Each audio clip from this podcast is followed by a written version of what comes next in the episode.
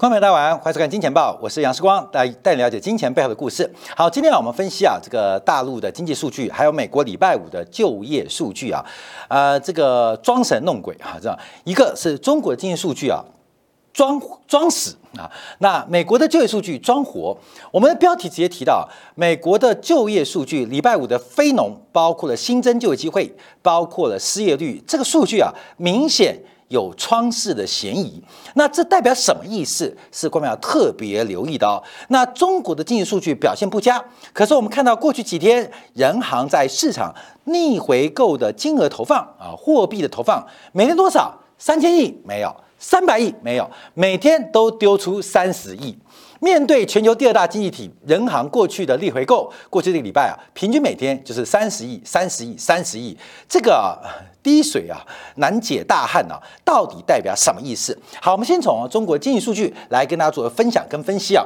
呃，从今天刚刚公布的最新 M M two 跟新增的社会融资跟人民币信贷，我们要结合啊上个礼拜。周末，中国公布的消费者物价数据跟生产者物价数据，我们再次跟观众强调，消费者物价数据其实在宏观经济的分析当中是一个落后指标，是一个落后指标。学过经济学，学过呃宏观经济框架，都知道消费者物价数据它是个结果，它是个结果。为什么？因为在整个全市场的供给跟需求经过交换、经过交易之后，才会出现价格嘛，所以。消费者物价指数跟失业率一样，通常是宏观分析架构的落后指标。那领先指标包括采购经理人指数，包括了股市的表现，这是所谓的领先指标。可是为什么要分析一个落后指标？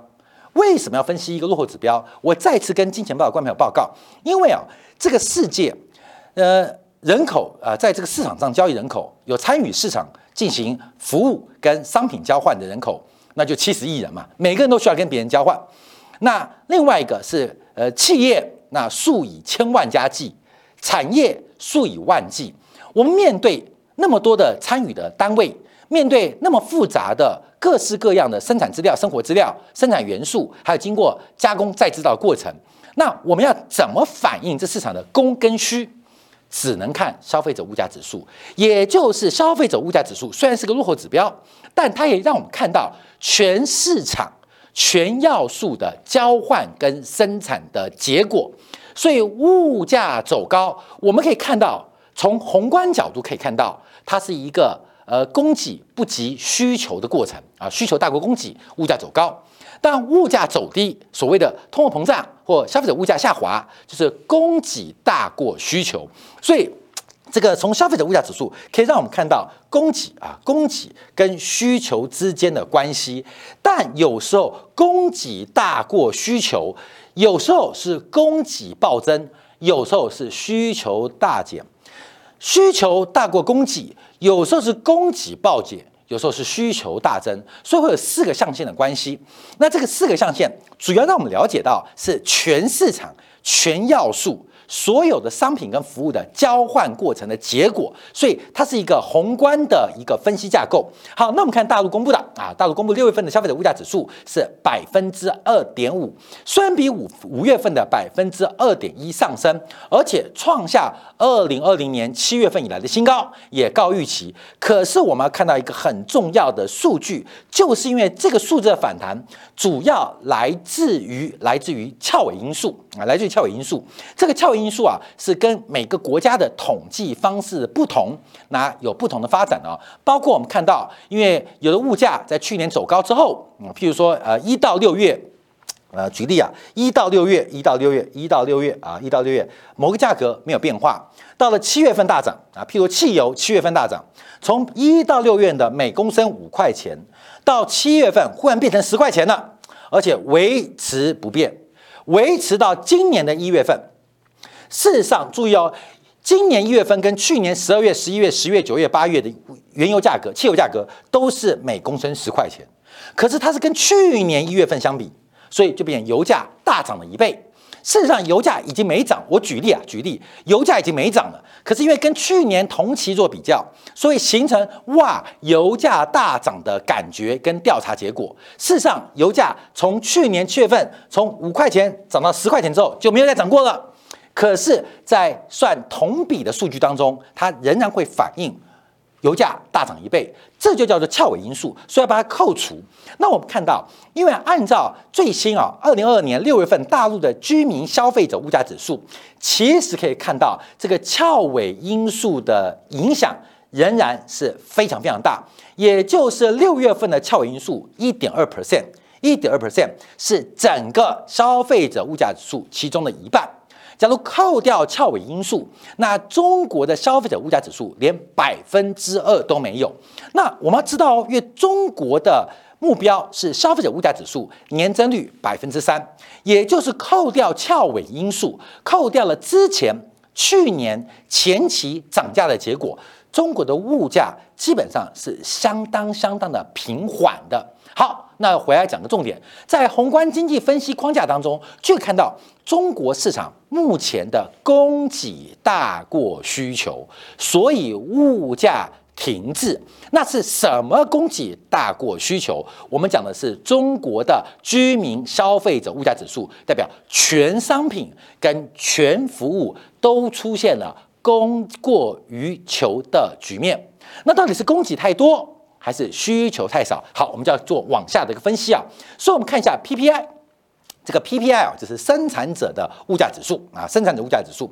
那生产者物价指数六月份是百分之六点一，连续六个啊，连续八个月在下滑，连续八个下滑。我们从 CPI。百分之二点多，看到 PPI 百分之六点一，这个数据啊，百分之二点五跟百分之六点一，感觉差距很大。可是我们看一下 PPI，因为 PPI 也受到去年第二季跟第三季原物料商品价格大幅走高的影响，出现了翘尾因素，所以也就是今年第三季到第四季，中国的 PPI 生产者物价将会大幅度的滑落。所以不管从生产者物价，还是看到消费者物价。都可以看到需求是非常非常不足。中国的市场，包括呢内部国内消费跟外部的需求，就是出口，基本上总体概括来讲是需求不足的问题，远远大过供给增长的问题，所以形成一个全球都通胀。只有大陆在通缩，全球都在面临物价上涨，只有中国面临物价下跌的压力，这是一个非常诡异的局面哦。那这个局面配合人行的动作，就更为神奇。因为我们看过去一段时间，人行在货币的态当中，它的逆回购，也就是对货币市场短期货币市场的投放。每天就是三十亿、几十亿，根本你就懂吗？就丢给市场，市场是个乞丐，因为现在快饿死了。那丢什么？不是丢一百元大钞，也不是丢一千元大钞，是丢那个五毛、两毛的铜板给你，知道吗？就叫丢钱给你。好，有没有丢？有，但够不够活？不够活。这是目前我们看到大市场非常诡异的一个局面。好，那我们再比较一下 PPI 跟 CPI 的差距啊，因为这个是一个上市企业。或企业界当中，它修复利润很重要的指标，这是我们节目之前提到。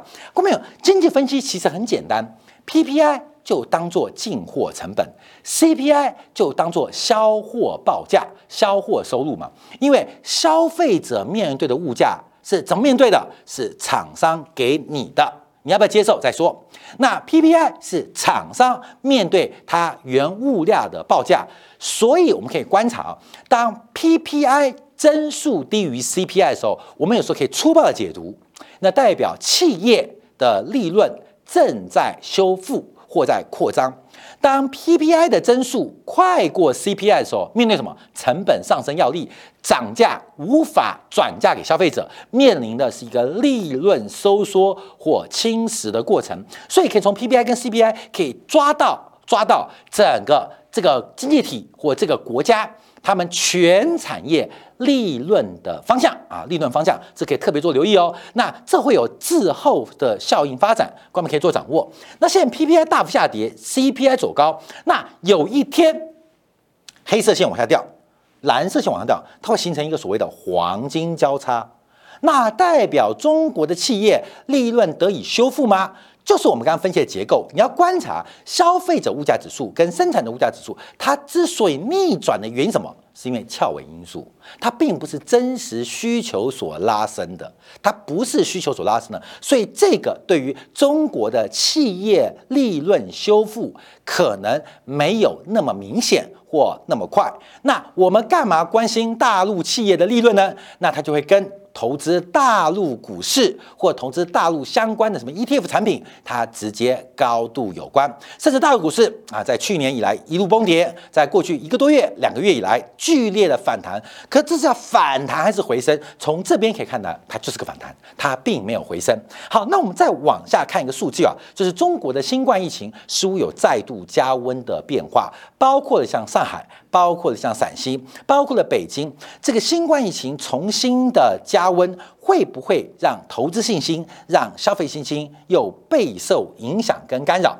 所以我们就看一个这个数据啊，因为今天啊，人行刚刚下午公布了六月份的货币供给数据，M2 年增率百分之十一点四，高预期；那 M1 是增长百分之五点八，也是高预期。可目前 M1 跟 M2 啊，仍然 M1 的增速在底下。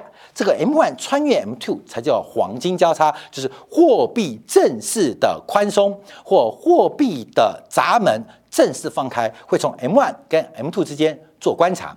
虽然六月份的社会总融资跟人民币信贷基本上都告预期，可是这是由供给端发动的，所以才会出现人民银行逆回购的投放规模如此之小，因为供给端在不断发动。这个资金的这个呃呃供给，可是没有需求，你知道吗？需求端不足，那这个供给端不断发动。那需求不足的时候，就会形成一个堰塞湖，就会形成一个资产荒的风险。这就是回来又解释人行不愿意大举宽松的原因，因为包括了中国的财政当局，包括了赤字比例，目前看起来仍然没有极为激进、刺激、有效需求的动作。虽然有刺激能源啊、刺激汽车消费啊等等，可是目前仍然看不出来有一个大规模的亮点或一个刺激经济内需的一个作用。好，这个部分我们就要拉回来做观察哦。那为什么中国的决策当局就装死啊？为什么装死？我们就要提到跟美国的装活有关哦。有人是真活但装死。有人是已经死了装活。好，后面我们要回来分析啊，美国礼拜五公布的非农。就业数据，这属于一级指标。这个扣掉农业的新增就业机会，是我们持续做观察的，包括失业率指标，包括平均工时都要做关注。那为什么说这个数据造假？而造假的目的为何？等一下就连起来这个故事啊。好，我们先看礼拜五，大家看到非农的新增就业机会增加了三十七点二万人，大幅的高预期，而且是连续第三个月超出预期，甚至是今年二月以来超出预期最大的一次。我们上个月、上上个月都分析过，美国从劳动人口、从出生人口来计算，你把它倒推，现在是二零二二年，你把它倒推二十五年、倒推三十年，你会发现，美国这种新增的就业机会是不可持续的。为什么？因为美国没有生那么多人，美国没有那么多人，你懂我意思吗？就是创造就业机会，就代表有人找到工作了嘛。那要第一个条件不是工作，第一个条件要有人，要有人。美国从出生率的角度做观察，美国没有人，不是没有工作机会哦。所以这个数据第一个就很神奇哦。从过去这一段时间，我们看到美国的新增就业议会基本上掏空了美国的人口库啊，不叫人才库，人口库，这是一个非常神奇的数据，大幅超出预期，而且连续三个月超出预期，而且一次比一次更夸张。好，那我们要往下做观察哦。第一个，我们看一下，我们先认真分析啊啊，我们先认真下公布的，我们再分析到底哪边有问题。第一个，我们看到新增的就业机会在哪边发生。新政就业哪边发生？我们看一下，因为美国啊，目前私人部门的平均薪资，这个是个参考值啊，是三十二点零八，三十二点零八每小时啊，这是平均工资，平均工资。好，我们看一下增加在什么地方？增加什么地方？主要增加的人口人数包括了像你看教育、医疗啊、休闲住宿。关明，你看一下这个平均工资，你看一下这些平均工资，你看一下这些平均工资，其实都是低于美国的平均工资哦。就是美国就业机会增长的部门，主要是低薪部门、低工资的部门。好，这是个重点哦。美国现在主要增加的是一个低薪部门，那这个低薪部门包括家庭照顾啊，包括的一些简单劳动力付出的职位，目前是主要增长的一个机会。那这也会产生一个就业劳动市场研究的荒谬性，因为啊，看没有？呃，这个社会有阶级嘛？时光堂讲，因为这个世界绝对没有自由平等，我们不能用嘴巴喊自由平等，我们要用制度的方式，透过把生产资料。公有化才可能创造一个绝对的自由跟平等的环境啊，这是前提哦。所以，我们做节目分析、做金融分析，我们第一个假设，人不可能是平等的，人也绝对不会自由。不平等很明显嘛，世光长得帅，你长得更帅；世光身高高，你长得更高，所以人不可能平等。那家族背景啊、背景因素、呃各方的能力表现都不平等，自由。除非你掌握生产工具，除非你家里面有两百万平土地，除非你家有二十家上市公司，那除非你有两百万的员工，而且他们都很听你的话啊，每年掌握这个社会才会有自由。没有物质自由之前是没有自由可言。所有的自由，它的基础是物质自由，就财富自由啦。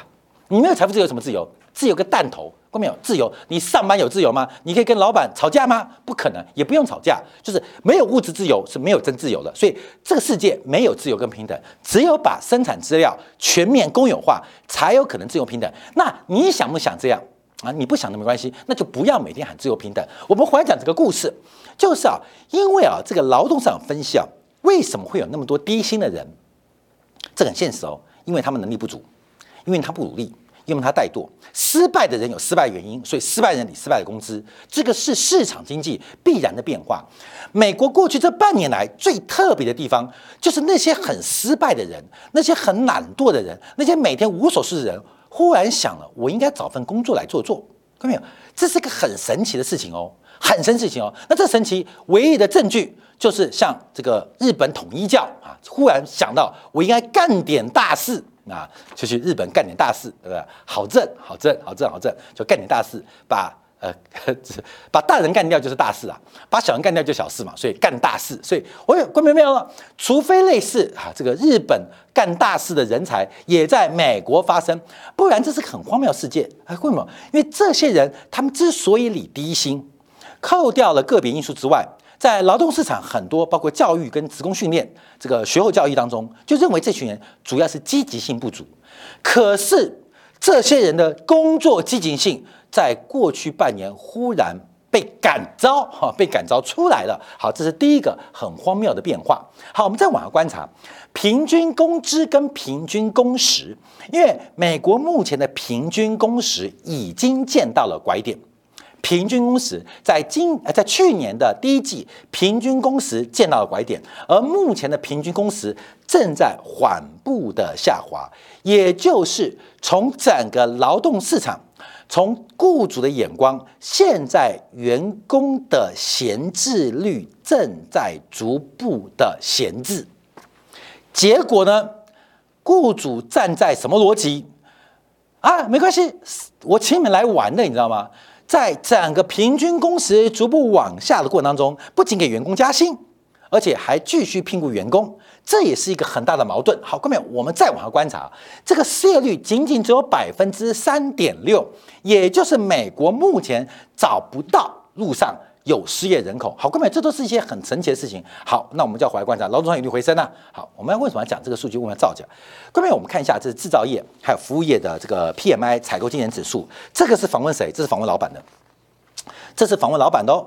这是访问老板的哦。各位，访问老板的哦。我们讲制造业的呃叫做聘雇倾向。哎，来来来来来，就是雇佣雇佣在这边。各位，在这这个这个这这一块，各位这一块雇佣，这是我们做的哦。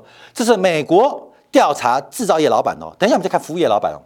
调查制造业老板对于订单、对于生产、对于存货、对于客户情况、对于包括了原物料目前的判断，五十以上代表扩张，五十以下代表收缩。我们看雇佣局面哦，雇佣就是你要不要雇佣更多员工，五十以上要，五十以下不要。好，我跟大家报告制造业哦。制造业，制造业在这个呃五月份啊，对五月份啊三月份，三月份是五十六点三，三月份是要扩张的哦。到了四月份五十点九，五十点九，到了四月份四十九点六，对不起，五月份这是三月了，这是四月了，这是五月，对不起，再讲一下五月。所以看到三月份。老板都愿意扩张喽，增加员工。到了四月份，五十点九，你看掉喽，掉了大概有五点四个百分点。老板已经开始急速的喊刹车，叫各个 HR 人力资源，你们赶快把呃一零四啊啊这个 BOSS 直聘网的广告给下掉啊，关门急速下降。到了五月份，剩下四十九点六，这时候已经开始检讨人力多余的过程。我们看六月份哦，六月份这边四七点三，也就是美国制造业。从三月、四月，这是个大转折。五月、六月，从整个 ISM 调查当中，美国制造业的老板大规模、大面积想的是裁员，而不是加人啊。关键这是第一个数据哦。好，制造业在美国的就业比例大概百分之十二不到。好，那我们看服务业啊，我们看服务业，这是 ISM 服务业的指标。服务业的雇佣在哪边？服务在这边四七点四啊。我们看一下这个数据啊，三月份是五十四，服务业喽。四月份是四九点五，这是三月哦，这是访问老板的哦，关没有？这老板的数据啊，访问老板 ISM 调查的嘛。其实，在四月份，美国服务业占美国就业人口超过七成啊，基本上已经从扩张增聘到紧缩裁人。到了五月份，这状况依然没有和好。五月份数字是五十点二，到六月份就这个数据，六月份是四十七点四。哎，来了，看到没有？这个供应管理学会调查资料，不管制造业跟服务业，美国的雇主们不是六月份哦，从四月份开始到五月份，就从扩张开始到紧缩，从增人到裁员。可是所有企业，不管服务制造业，都在裁员。美国的公布数据，它的就业情况不仅没有降温。而且越来越紧张，而且越来越缺人。哎，看到没有？这边啊有一个对，一个错。一个是最有名的美国供应管理协会啊，ISM，它的调查出问题，所有的老板口是心非。另外就是劳工部公布的数据有问题。好，关面有问题。那这个有问题啊，我们知道，那这叫犯罪行为嘛？因为我们说他造假，鬼故事啊。那造假。是一个行为，叫犯罪行为。那他犯罪动机哪边？好，来我们看一下这个数据公布完之后发生什么事情。我们看美国国债收益率啊，礼拜五美国国债收益率受到过为乐观而且过于强劲的就业数据，美国国债收益率十年期为例，重新站上了百分之三的关卡，重新站回了百分之三的关卡，也就是我们可以第一个指标，美联储要收缩。它需要一个很强大的理由，很强的理由。美元要收，美联储要收缩。那美联储收缩干嘛？我们都在解释。美联储要收缩，要两个条件：第一个，通货膨胀降不下来；第二个是通货膨胀降不下来，我们就收缩，我们就加息，我们就 taper。可是不能伤害到经济发展，以就业率为指标，就所谓菲利普曲线。所以啊，各位你要去想哦。今天，假如世光做美国的统计局局长，我想升官发财，我不想得，我想日后啊，这个还有进步。我要做什么数据？我一定要把物价做高高的，我一定要把统计数据啊，失业率做的低低的。这个数据足以支撑美联储啊，在未来这一周继续加息三码，甚至在九月份再加息三码。因为有这个背景嘛，哎，美联储包委就说，我们从最近的这个消费者物价指数跟失业率最新的报告啊。看到了，美国经济就业情况非常的强劲，绝对撑得起美国的加息举措。其实我们刚提到，已经撑不住了，已经撑不住了。因为从 ISM 的制造业、服务业都看到这个现象，包括 Market 所公布的雇佣指数都在直线往下。美国就业的环境正在开始出现一个转折。可是为了满足政治的需求，各位你不要不相信哦，自由港能够爆炸，欧佩克秘书长会被暗杀，你看看包江省会下台，安倍会横死街头，这个世界还有什么事情你能相信的？各位你能想象吗？过去这礼拜这一个多礼拜的时间，欧佩克秘书长横死街头。日本前首相横死街头，波江省忽然被逼关下台，这世界怎么了？就一个月事情发生那么多大事，发生什么事情啊？这是发生什么事情？所以美国国债重新回来。好，我们再看一下美元指数啊，美元指数在礼拜五受到就业数据的刺激，再度刷新了二十年新高。这个收缩的动作才是才是真正的目标。所以有犯罪行为，那犯罪动机在哪边？配合中国的通缩，物价下跌，配合需求不振，而美国要把紧缩到底，啊，把革命进行到底，把紧缩进行到底，这一场美元美债的收缩动作，我们要特别当心哦。美国这一次啊，是割喉割到断，一个都不留，所以我们才看到怎么会有那么离谱的就业数据。那么离谱就是不断的呈现，让全球这种微弱的反弹难以持续。这个背后割韭菜跟收缩的过程，我们也要特别特别当心跟留意。我们最后再补充一个数据，来补强我们的假设，就是美国啊上礼拜公布的铁路发车的数量都在做下滑。